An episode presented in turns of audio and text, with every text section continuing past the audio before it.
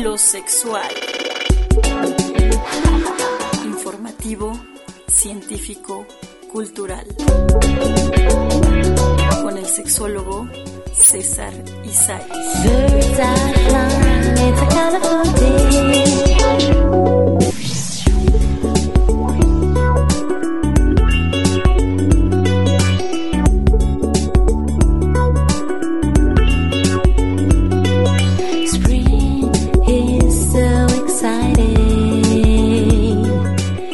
Es un derecho. ¿Qué piensan ustedes? Bienvenidos, Filosexual. Mi nombre es César Isais. Y el día de hoy abordaremos la violencia sexual, conductas suicidas. Desde Dolores Hidalgo, cuna de la Independencia Nacional Guanajuato, pueden seguirnos en Instagram o en Facebook como perimetral.press con doble S tenemos un correo electrónico perimetral.press, igual con doble s, arroba gmail.com y un número telefónico al 33 19 42 71 35. Les recordamos que pueden escucharnos en nuestros podcasts en Himalaya, eh, Spotify, en Amazon Music como Filosexual.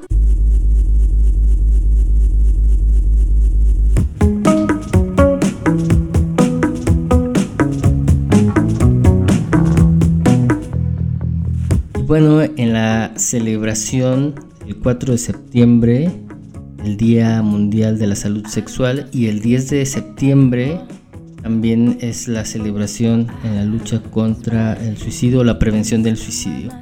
Así que uniendo estos dos temas, la violencia sexual y eh, las conductas suicidas, pues tienen una correlación.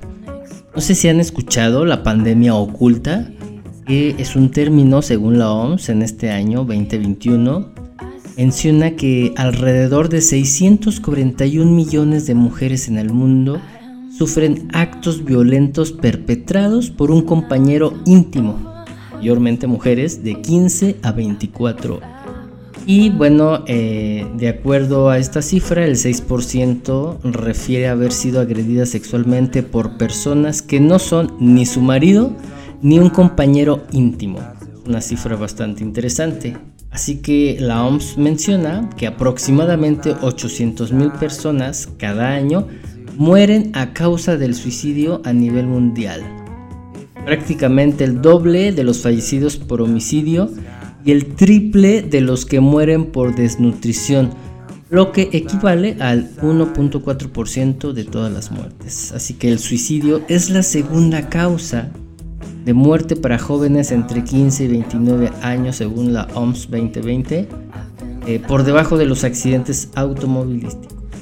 Y también es la tercera causa en varones jóvenes después de los accidentes y la violencia interpersonal.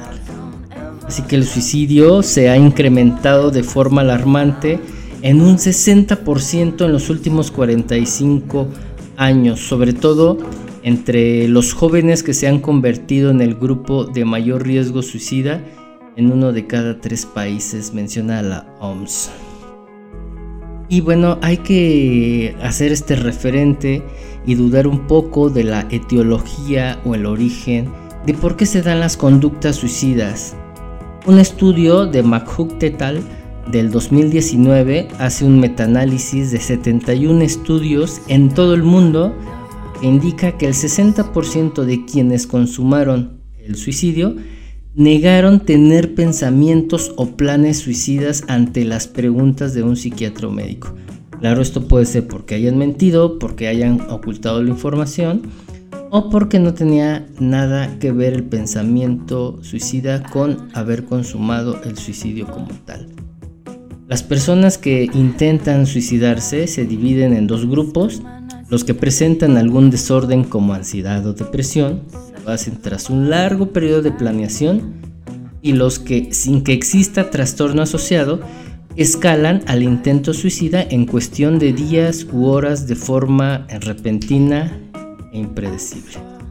También, también pasa.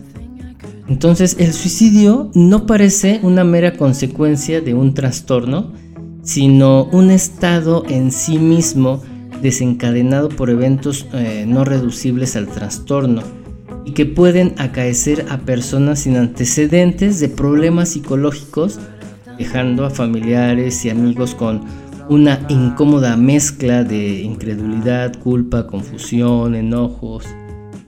Es donde surgen estos comentarios de cómo es posible que se haya suicidado, que haya terminado con su vida, era feliz, lo tenía todo, era exitoso, tenía dinero, su familia era sana, una bella familia, etc.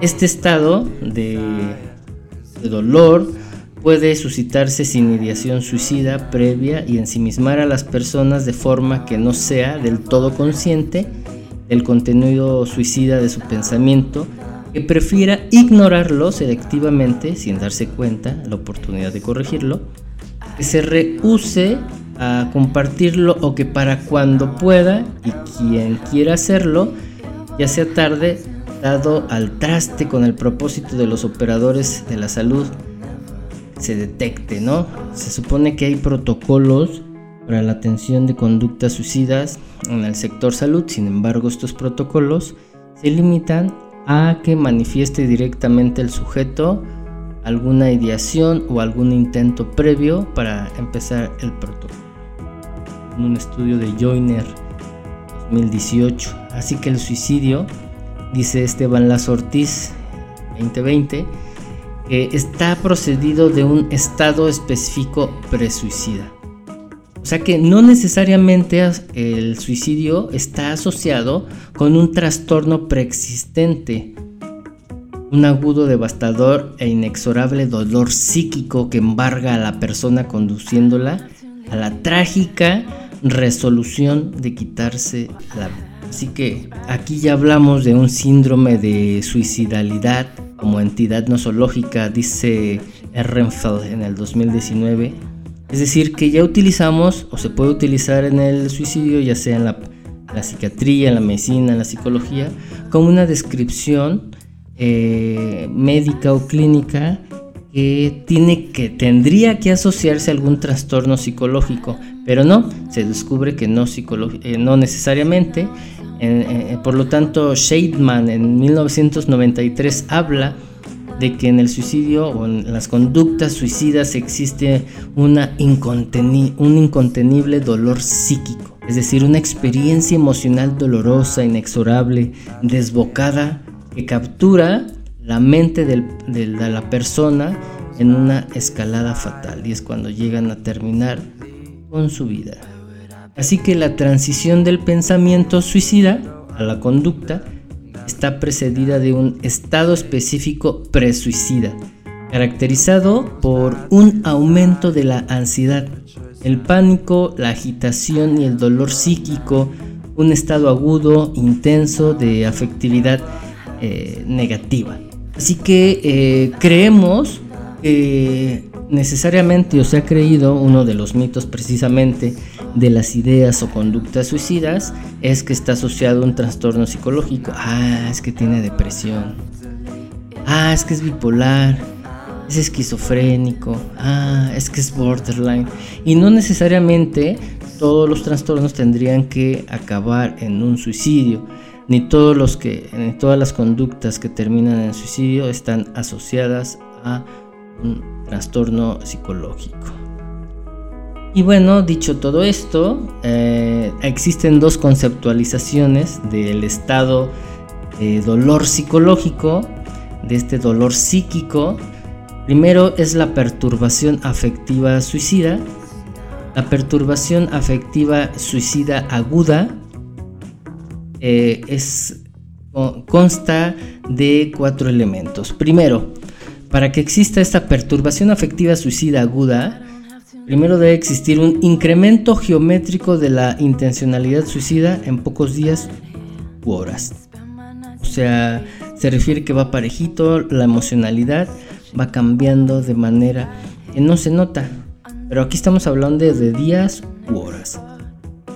Eh, segundo, segundo componente de esta perturbación afectiva suicida aguda es la marcada alienación social, que es la sensación de ser una carga para los demás y una auto, eh, autoalienación o autodesprecio. Nadie me merece, todos me odian, mejor me como gusanito. Tercera, eh, tercer componente de la perturbación afectiva suicida aguda es la percepción de que la intencionalidad y la alienación son imposibles de resolver. O sea, el punto 1 y 2 no se pueden resolver. Y punto número 4 o componente 4 de la perturbación afectiva suicida aguda es dos o más manifestaciones de excesiva activación, como por ejemplo agitación, insomnio, pesadillas o irritabilidad.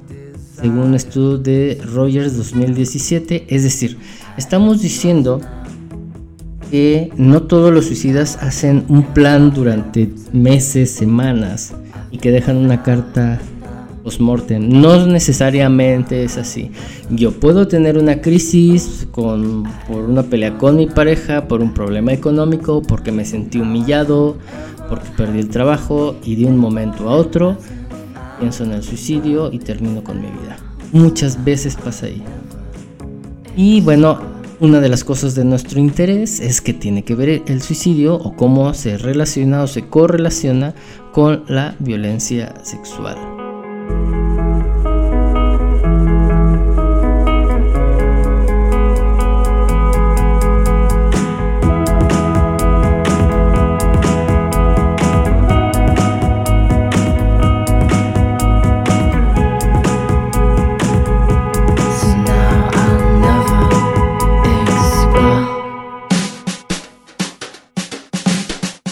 La sexualidad están las dimensiones de la existencia.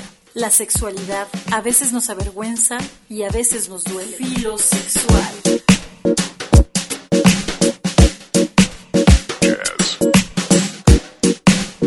Siguiendo con nuestras dos conceptualizaciones del estado de dolor psíquico, hablamos de la primera que es la perturbación afectiva suicida aguda que contiene cuatro elementos. Y eh, el segundo concepto es el síndrome de crisis suicida, que comprende una persistente, recurrente y profunda sensación de estar atrapado en una situación vital eh, inescapable, inaguantable, que conduce a perturbaciones afectivas como dolor emocional, ansiedad, o cambios repentinos de estado anímico. Eh, así que este síndrome de crisis suicida es la pérdida de control cognitivo también como rumiación negativa, es decir, pensamientos recurrentes, todo el día estar pensando en algo, visión de túnel, o sea, mirar al infinito y más allá, tener la mirada perdida, y la incapacidad de frenar o cuestionar los pensamientos perturbadores o dolorosos. Es esta sobreactivación y aislamiento social mediante la evasión o una comunicación ambigua, así como, ajá, sí, oye, te dije esto, ah, sí, está bien. Como dar el avión, ¿no? Entonces son, son estos dos conceptos de, eh, del dolor eh, psíquico entonces es la perturbación afectiva suicida aguda y el síndrome de crisis eh, suicida. Y estas dos conceptualizaciones coinciden en algo. Coinciden en que el, dolor, o es el que es el dolor emocional, la médula del estado eh, suicida, el motor que impulsa a las personas a quitarse la vida de lo que se sigue que la intervención debe orientarse a detectar y tramitar no solo la ideación suicida, porque es lo que se hace dentro de los protocolos, sino o los intentos previos, sino ante todo la experiencia afectiva inmediata de la persona con dolor psíquico.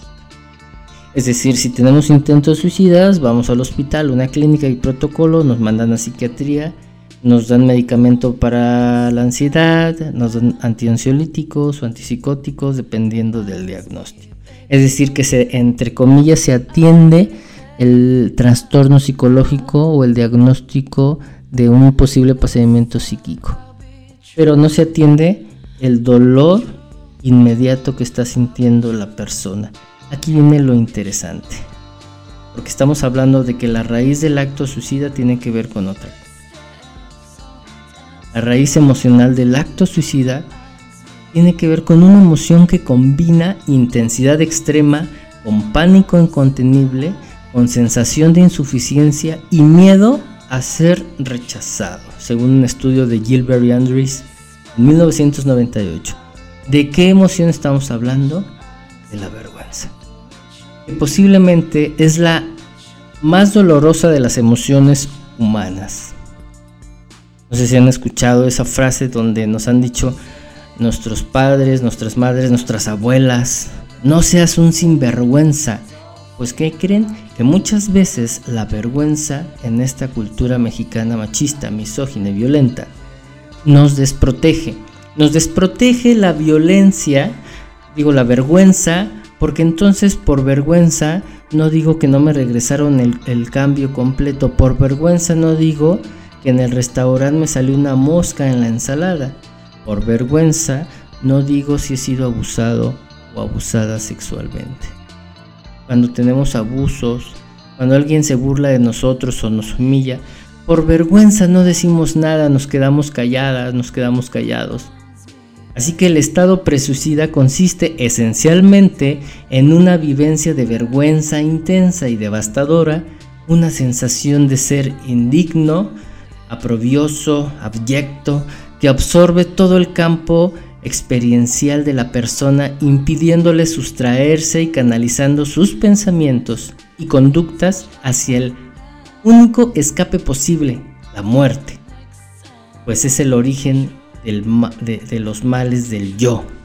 ¿Qué queda sino destruirlo, verdad? Destruir el yo, destruir la conciencia, porque la conciencia es lo que me va a generar dolor.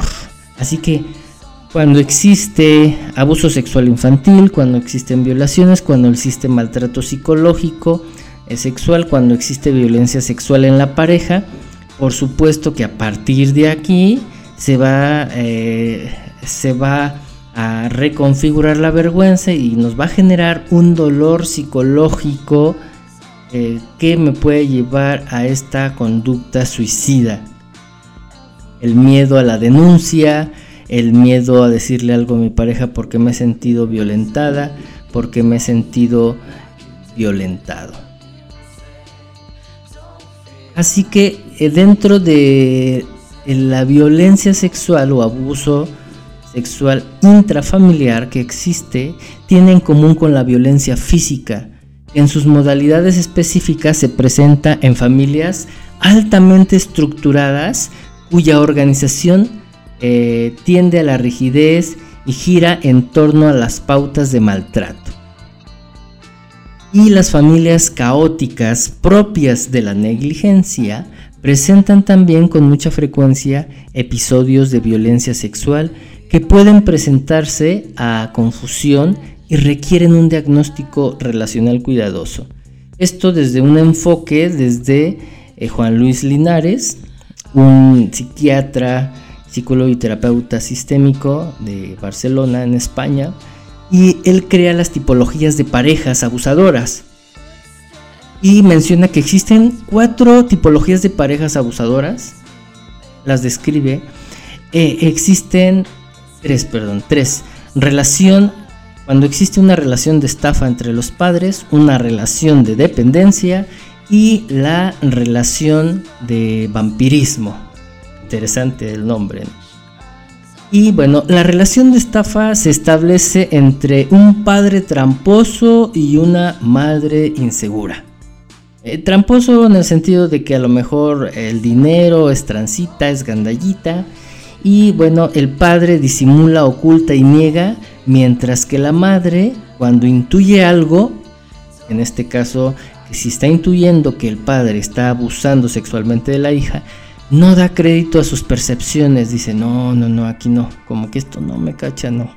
Y el resultado es un abuso que puede no ser materialmente de la máxima gravedad, pero que entiende a eh, convertir en algo vil a la hija, regularmente son las hijas, pueden ser los hijos, o al hijo que lo sufre y acostumbrando al hijo o a la hija a participar en un juego de continuas falsedades.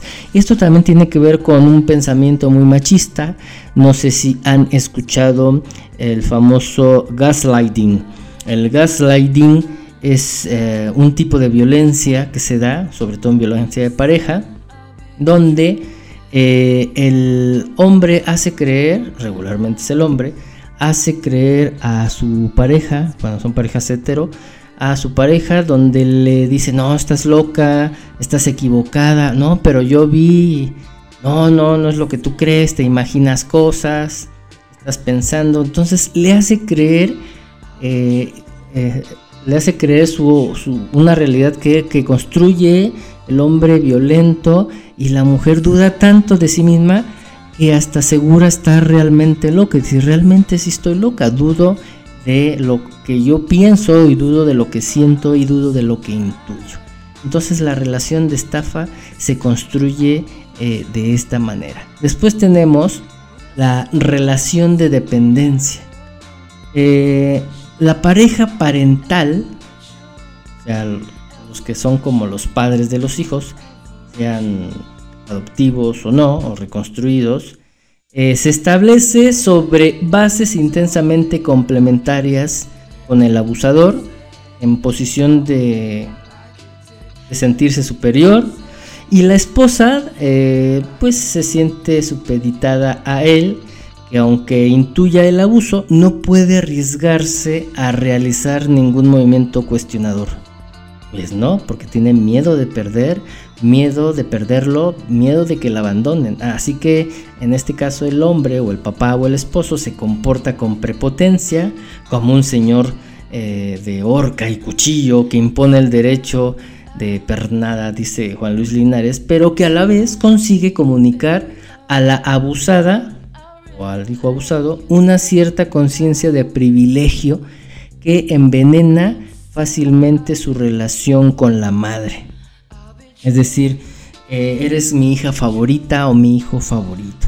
Ahí pueden checar algunos eh, cuestionantes al respecto, algunos eh, epígrafes, por decirlo así, como películas como Los hijos de Sánchez, esta película de, con Anthony Quinn y con Lucía Méndez, esa película gringa este, a blanco y negro, con un presupuesto un poco, tal vez de acuerdo a la época, donde existe precisamente este tipo de relaciones. Por eso, cuando la hija, o bueno, la víctima, se revele al llegar a la adolescencia, cuando ha sido ya abusada constantemente en esta relación de dependencia, va a contemplar su salida del hogar como un alivio, y, sin identificarse con sus sufrimientos pasados ni con los riesgos que pueda correr en el futuro. Por eso se escapan, por eso huyen. O bueno, no por nada, México tiene eh, uno eh, de las cifras más altas en embarazos adolescentes. Pudieran ser algunos de estos las causas, ¿no? Después tenemos la relación de vampirismo. La relación de vampirismo se establece entre dos personas marcadas por graves trastornos de, personalidad, eh, tanto del, puede ser del, del, esposo, bueno, del padre o de la madre, o ambos, ¿no? Pero regularmente es cuando existe un padre más narcisista, más paranoide, donde todos piensan que están en contra de él y él todo lo puede, es el chingón de la familia. Y la esposa tiene un signo más eh, o unas conductas más depresivas, siempre se siente mal. Este, eh, siempre se percibe de forma tan devaluada que no puede casi concebir merecer por sí sola la atención de su marido, por lo que mete alguna hija en la relación y en el hecho de este, ¿no? Es decir, como yo no puedo conectarme con mi marido porque yo soy deprimida y porque yo no porque si yo digo o hago algo, me puede golpear, entonces meto a una hija o a un hijo en esta relación para que pueda mediar, pero también como, eh, como un objeto de placer, un objeto sexual.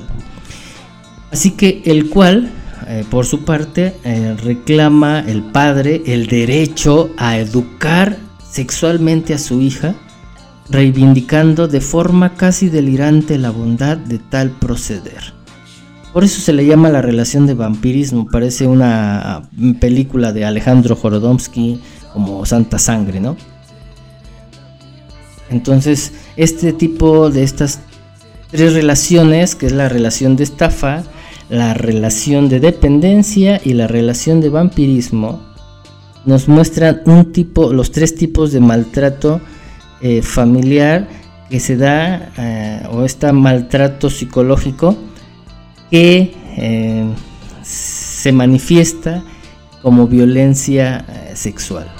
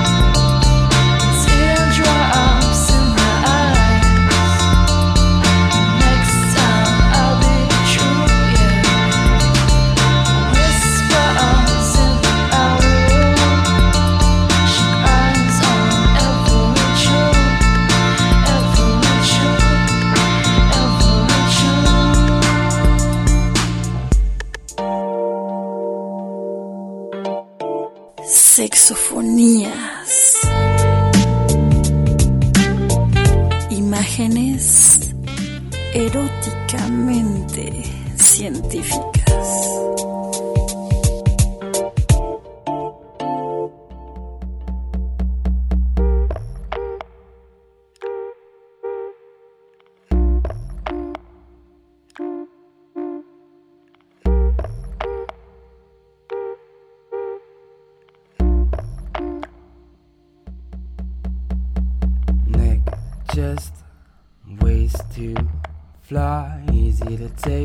You could take me and four hours, make me a deal.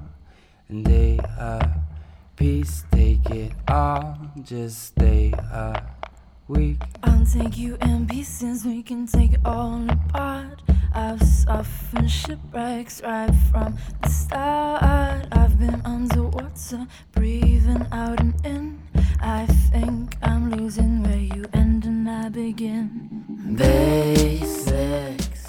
Bienvenidos al área de sexofonías. Bueno, el día de hoy tenemos una invitada que ya había estado con nosotros, que es un gusto. Al parecer les gustó mucho la audiencia y la tenemos de invitada. Es un gran honor para mí tenerla nuevamente. Bueno, ella eh, últimamente se ha especializado en, en la atención tanatológica, así como en el abuso sexual infantil. Está en, en sus procesos. Estoy hablando de la psicóloga y terapeuta familiar sistémica relacional, como tanatóloga, Elda Baez. Hola, ¿qué tal? Buenas noches, ¿cómo estás? Oye, qué gusto que estés eh, con nosotros nuevamente. Hola, ¿qué tal? Buenas noches. Sí, estoy muy contenta de volver a acompañarlos y bueno, emocionada para para abordar el día de hoy este tema tan interesante. Bueno, el día de hoy estamos hablando sobre violencia sexual, digo, en diferentes áreas, la violencia sexual está en todos lados y de muchas formas, y también sobre las conductas suicidas, todos esos mitos, toda esa estigmatización, ¿no? Desde tus procesos terapéuticos, desde tu atención, ¿Qué has visto al respecto últimamente de, inicio de pandemia para acá? ¿Hay relación de la violencia sexual con las conductas suicidas? ¿Cómo has visto esos procesos? Bueno, sí, sí existe una relación precisamente entre lo que es la violencia sexual y, y, lo que es el suicidio, ¿no? O las conductas suicidas, ¿no? Este, justamente una de las consecuencias de la violencia sexual pues pueden ser estas, ¿no? Las conductas suicidas. Y justamente, bueno, en esta época de pandemia han dejado como al descubierto em, situaciones donde van emergiendo, ya sea que se van dando o se va viviendo la violencia sexual dentro de casa, dentro de un ambiente em, cercano a ella, o también ha, ha dejado como al descubierto el hecho de de dar a conocer los secretos, ese secreto guardado que las personas en algunos momentos de, la vida vivieron abuso sexual o violencia sexual. Y bueno, ahora en tiempo de pandemia pues emergen esos secretos. Con pandemia parece que estadísticamente se incrementó la violencia sexual precisamente porque las víctimas estaban más en tiempo con sus ah, ofensores sexuales. Y bueno, algo que mencionas, eh, que se oculta todo este proceso de la violencia, eso tiene que ver con algo que tú me has dicho tras bambalinas, sobre lo que es el luto prohibido o no permitido. ¿Tiene que ver con eso? Con, no, con no hablarlo cuando dices que son los mitos, que no se habla. Por ejemplo, eh, si hablamos de una ah, violación de un padre o de un tío hacia su sobrina o de un padre hacia su hija, y todo el mundo sabe, pero nadie dice nada porque no hay denuncia, pero tampoco se habla. ¿Qué pasa con la víctima aquí al no sacarlo, al no hablarlo?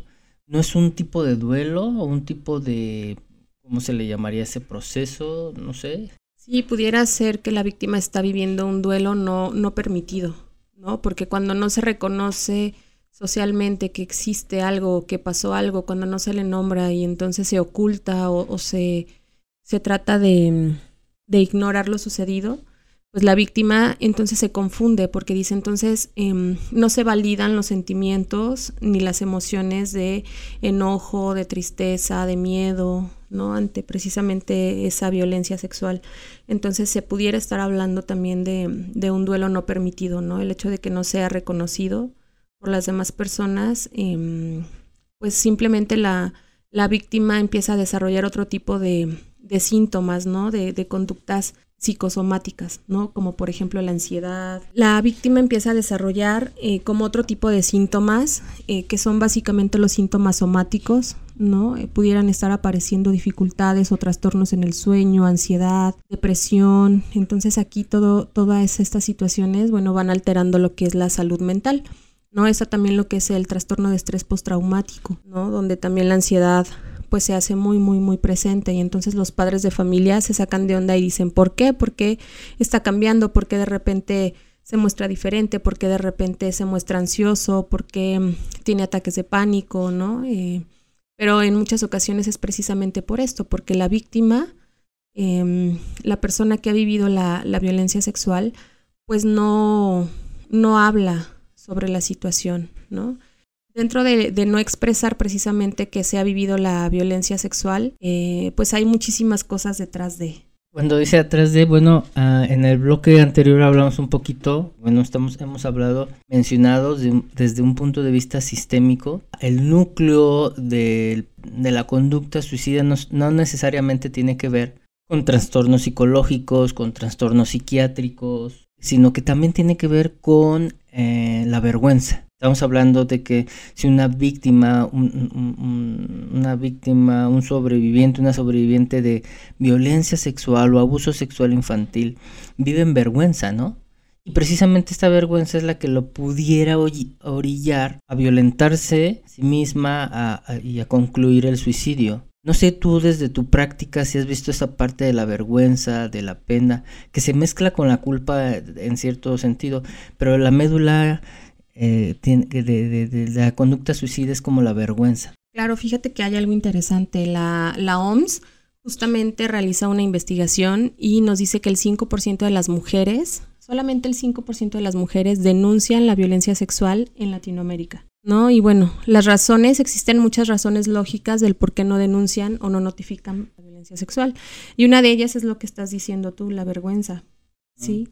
Eh, otra de las, de las situaciones o de las razones es que eh, no existe un sistema de apoyo. El sistema de apoyo que, que tiene la, la, víctima de violencia sexual pues es, es inadecuado, ¿no? Y hablamos aquí justamente de lo que tú decías hace un momento, si precisamente quien ejerce esta violencia sexual hacia un niño, hacia una niña, hacia un adolescente, eh, hombre o mujer, pues en algunas ocasiones, en muchos de los casos, pues es precisamente personas que pertenecen al núcleo familiar, ¿sí? ya sea el núcleo familiar extenso, que ahí hablamos precisamente de los abuelos, tíos, primos y demás.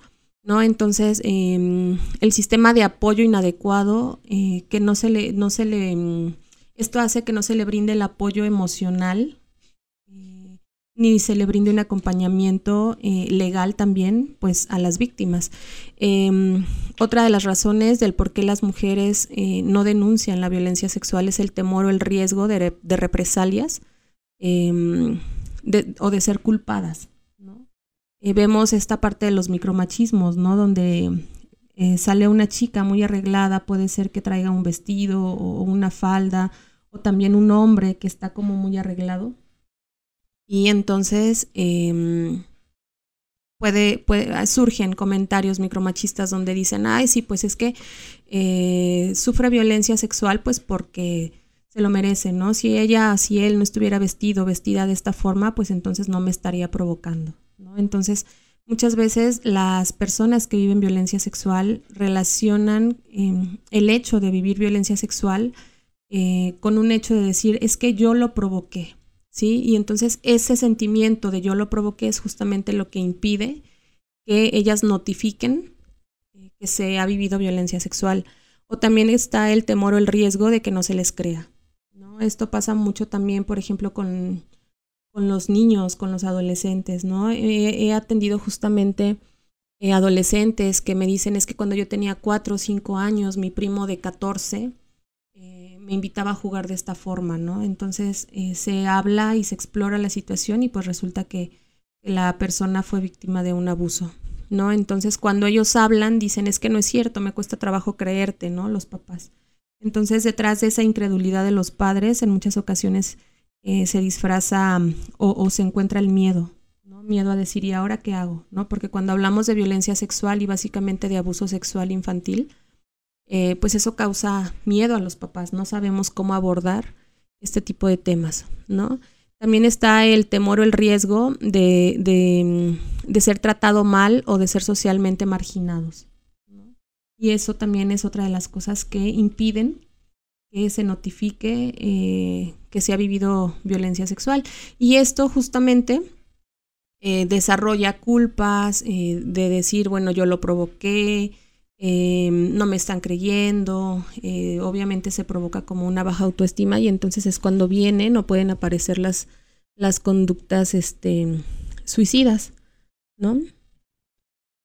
Pero bueno, finalmente el miedo y la culpa sí viene envuelto implícita.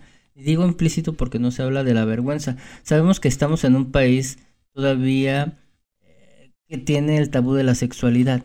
Es decir, si una persona tiene un problema sexual, no lo habla como problema sexual. Y una violencia sexual vivida es un problema sexual. Y entonces no lo va a hablar un niño o, de 7, 8 años, no lo va a hablar. O sea, estadísticamente los, ah, los abusos sexuales infantiles o la violencia sexual se, se denuncia, cuando entra en ese 5% por lo menos de las mujeres, se denuncia estadísticamente 16 años después. estamos hablando que durante 16 años viven esta vergüenza, que claro se envuelve de miedo, se envuelve de culpas, porque la misma sociedad todavía ve la, la sexualidad como una cuestión de vergüenza.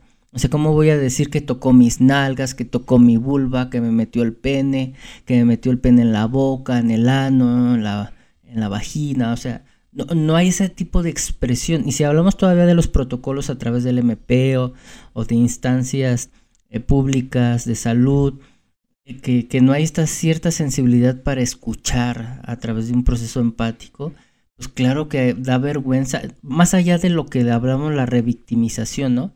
Porque una, un sobreviviente que tiene que contar dos, tres veces lo que le pasó es esa revictimización, pero es como que sentir vergüenza dos, tres, cuatro, cinco, seis veces, ¿no? Claro, y es que en muchas ocasiones lo que menos quiere la, la mm, víctima que ha vivido violencia sexual es expresar o recordar nuevamente pues el hecho, ¿no? Porque cuando vas narrando nuevamente lo que te sucedió, pues es como irlo viviendo, lo vas reviviendo, ¿no? Entonces, eh, pues sí, e, es una de las situaciones que, que orilla precisamente a que no se denuncie.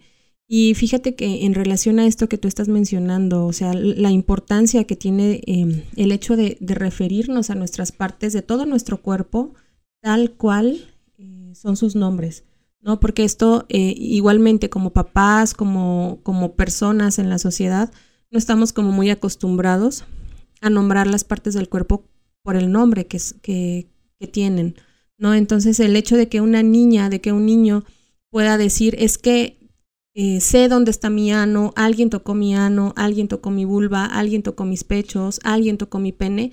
O sea, eso es eh, de vital importancia. Le estamos dando al niño herramientas para que pueda expresar lo que está sucediendo en el momento en el que está sucediendo. Entonces, em, sin duda alguna, esta parte de la educación sexual debería de estar muy, muy, muy despierta eh, y, muy, muy acompañada desde que estamos pequeños, ¿no? Entonces, el simple hecho de escuchar a alguien que está nombrando estas partes del cuerpo asusta, ¿no? ¿Por qué? Porque no deja de ser un tema tabú. La sexualidad y cuanto más, eh, pues, esta situación de la violencia sexual, ¿no? Y la violencia sexual hablamos de que eh, puede ser infligida por la pareja, por las personas que no son tu pareja, por una iniciación sexual forzada. Eh, se puede dar también como resultado de un abuso sexual infantil, de un acoso y una violencia sexual en la escuela o en el trabajo. Y claro, también no, el abuso sexual o la violencia sexual no es algo que esté únicamente como em, definido hacia lo que es el sexo femenino. ¿No? También los hombres y los niños varones eh, han sido víctimas de violencia sexual. Y en todo esto, finalmente hay consecuencias, ¿no? Consecuencias psicológicas, que claro, el suicidio pudiera ser una de ellas. Si no se habla, ¿qué pasa aquí con la salud sexual? ¿Qué pasa con la salud mental?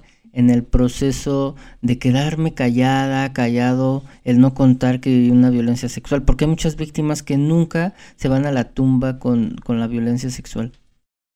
Claro, em, fíjate que bueno, hay muchas consecuencias, ¿no? Eh, eh, podemos encontrar las consecuencias en la salud reproductiva, ¿no? Que puede ser eh, un traumatismo ginecológico, ¿no? Por parte de la, del abuso sexual, algún embarazo no planeado, Ah, se orilla también a un aborto inseguro, ¿no?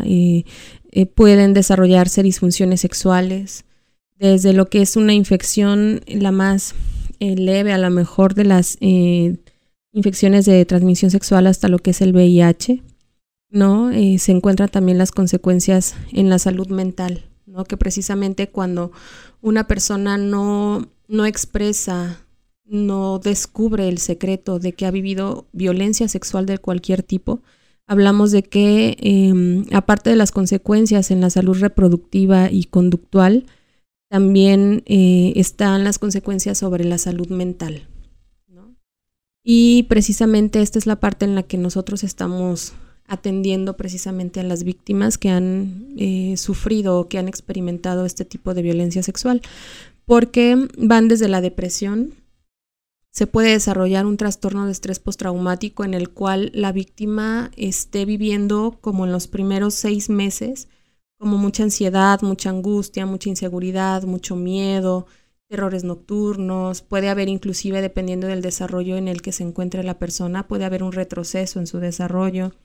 Eh, por ejemplo, los niños que ya controlaban esfínteres pueden volver a empezar a, a no controlar los esfínteres nocturnos sobre todo, ¿no? Entonces, em, sin duda alguna, si esto no se atiende, y tú lo decías hace un momento, ¿no? Generalmente los abusos sexuales se denuncian hasta después de 16 años. ¿no? Me ha tocado conocer casos en los cuales, por ejemplo, el niño o la niña que vivió un abuso sexual o que fue víctima de violencia sexual a los cuatro años de edad y empieza como a tener como un juego eh, por ejemplo, ahorita se me viene a la mente como los juegos sexuales, ¿no? Que tienen mucho los niños en preescolar. Eso es parte normal del desarrollo. Pero cuando existe una persona que ya tiene o que está en alguna otra etapa de su desarrollo, em, ahí ya se puede hablar de un abuso sexual. Entonces, eh, en los casos en los que, por ejemplo, la víctima tiene cuatro años y el ofensor sexual tiene 14 o tiene más años de edad, bueno, ya existe una diferencia eh, muy notable en la edad y también en el desarrollo. ¿sí? esta persona ya está en otra etapa del desarrollo. Entonces, em, sí, y es entonces cuando la víctima va creciendo, ¿no? Y entonces a lo largo de su propio desarrollo y del estar conociendo a través de las clases de biología, entran a la secundaria, ¿no? La, la, cuando ya es abordado propiamente toda esta parte de la reproducción humana y se dan cuenta de lo que en aquellos años, eh, hace 8 o 10 años la, la, persona estaba viviendo, se dan cuenta de que fue víctima de, de, de, violencia sexual, de un abuso sexual. Y eso entonces en ese momento causa un shock muy importante en la persona, en la víctima. Entonces, eh, aquí es cuando después de muchos años la víctima intenta hablar con los papás y entonces eh, puede suceder dos cosas, ¿no? Que los padres de familia realmente se metan y, le crean, investiguen, o que se hagan como de la vista gorda, estás mintiendo porque estás diciendo eso, ¿no? Pero en algunos otros casos, donde sí se les presta el apoyo a las, a las personas, el apoyo familiar a las personas, em, pues pueden entender a lo mejor por qué esa persona, porque esa chica, ese chico, ese adolescente se aislaba entonces en, la época de las em, fiestas familiares. Entonces, eh, a partir de este, em, eh, ¿cómo decirlo?, de esta revelación del secreto de, la violencia sexual se pueden entender como cuáles han sido las conductas de los hijos. Pero en casos donde no se em, eh, descubre este, este secreto, donde o, bueno, se descubre el secreto, pero la familia no cree, no apoya y dicen, bueno, ya fue hace muchos años, ya pasó, y no prestan atención y no atienden a la víctima en esta cuestión de la, de la salud mental, pues pudiera entonces eh, tener unas consecuencias mortales, ¿no? Que pudiera ser em, algún intento o realmente llevarse a cabo una muerte por suicidio, ¿no? O inclusive este, complicación, una muerte por complicaciones en el embarazo, por algún aborto inseguro, por consecuencias de, haberse desarrollado VIH eh, eh, o inclusive un asesinato durante la violación, ¿no? Entonces sí tiene muchas consecuencias em, pues muy importantes, ¿no? A, nivel de, de, la vida de la víctima, incluyendo también pues el infanticidio de un niño, eh, pues nacido como resultado de una violación. Bueno, ah, ya hablando de este tema de las consecuencias, que son ah, temas ah, incómodos, más que incómodos como se tienen que hablar, ¿no? Son temas para conversar, son temas para, para que salgan a luz. Y bueno, ya, ya está hecho, ya lo hablé, o apenas lo voy a hablar. ¿Cuál es la propuesta? ¿Qué hay que trabajar? ¿Qué hay que hacer? Desde, desde ti, desde tu expertez, cómo lo has trabajado, o sea, qué recomendación hay. Claro, bueno, cuando ya se descubre o se revela precisamente que la persona ha sido víctima de una violencia sexual, pues obviamente se tiene que brindar un acompañamiento terapéutico adecuado.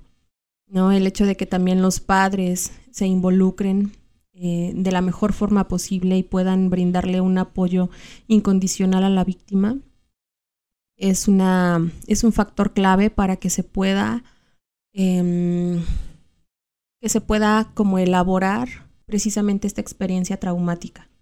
Sí, entonces, em, ¿cómo se puede combatir? Bueno, hay, hay, no es como una situación que le quede o que le corresponda solamente a la familia, ¿no? Sino que tiene que ser individual, tiene que ser relacional y también tiene que ser em, una cuestión comunitaria y social. Pues muchísimas gracias, Elda. Me parece como, ah, digo, da para más el tema. Ya llegamos al final de esta sección. Y te agradezco que eh, nos hayas acompañado una vez más y esperamos que sigas eh, siendo parte de, de, colaboración de Filosexual. Y bueno, redes sociales, Elda, para que se comunique la gente contigo, nos está escuchando. Sí, muchas gracias a ti por la invitación. Eh, nuevamente me da mucho gusto eh, poder estar colaborando aquí y bueno, con un tema pues tan importante, ¿no? Como, como lo es precisamente la, la violencia sexual, ¿no? Que luego pensamos que nada más es como em, que la violencia sexual únicamente habla sobre em, violaciones, ¿no? Relaciones sexuales forzadas y no, porque están desde los piropos eh, y el acoso, ¿no? Pero bueno, como tú lo dices, el tema da para más. Eh, y bueno, este, quizás se tenga como alguna otra oportunidad para seguir abordando eh, este tipo de situaciones. Eh, bueno, a mí me pueden encontrar en Facebook, estoy como SIC-Elda. Bueno, ahí es donde me pueden contactar.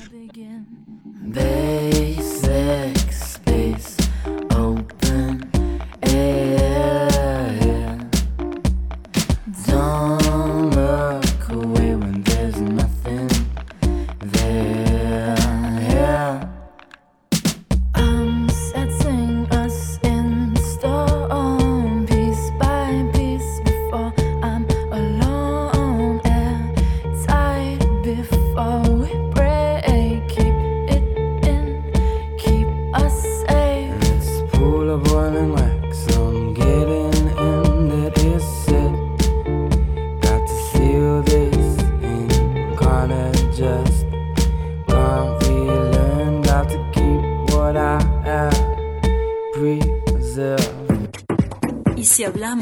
deseo filosexual, amando nuestra sexualidad. Muchas gracias por acompañarnos aquí en Filosexual, eh, en este tema de violencia sexual y conductas eh, suicidas en conmemoración del 4 de septiembre del Día Mundial de la Salud Sexual y el 10 de septiembre Día Internacional de la Prevención contra el Suicidio y estos temas que a veces tienen, tienen que ver. Y nada más cerrando con unos datos interesantes eh, respecto a la acumulación de eh, vinculaciones a procesos versus agresores de mujeres en este año de enero a junio, no, de enero a junio 2019-2021 por lo menos en los datos de la Ciudad de México, es que el 44, 43 eh, feminicidios detenidos en el 2021, en este año. Es decir, que se han aumentado 377% de feminicidios detenidos de, en, en este 2021 en comparación con el 2019. En el 2019 hubo 17 vinculados, mientras en el 2021 43 vinculados. Y otro dato interesante de los agresores sexuales detenidos en este año fueron 519, es decir, que hubo un aumento del 75% de agresores sexuales entre el 2021 y el 2019. O sea, se han arrestado o se ha incrementado la denuncia del 19 para acá, sin embargo, también han incrementado la violencia sexual. Pues muchísimas gracias, yo soy el sexólogo César Isais. Nos escuchamos en otro lunes en Filosexuales. Recuerdo que pueden escucharnos también en el podcast de eh, en Spotify como Perimetral Radio y también como Filosexual en Himalaya Podcast, en Amazon Music y en Spotify. Buenas noches. Para Perimetral, desde Dolores Hidalgo, cuna de la Independencia Nacional, Guanajuato, México.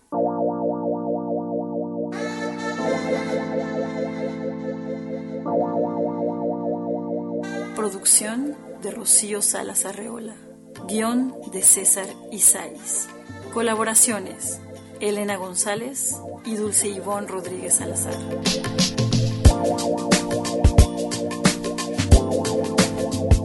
Filosexual.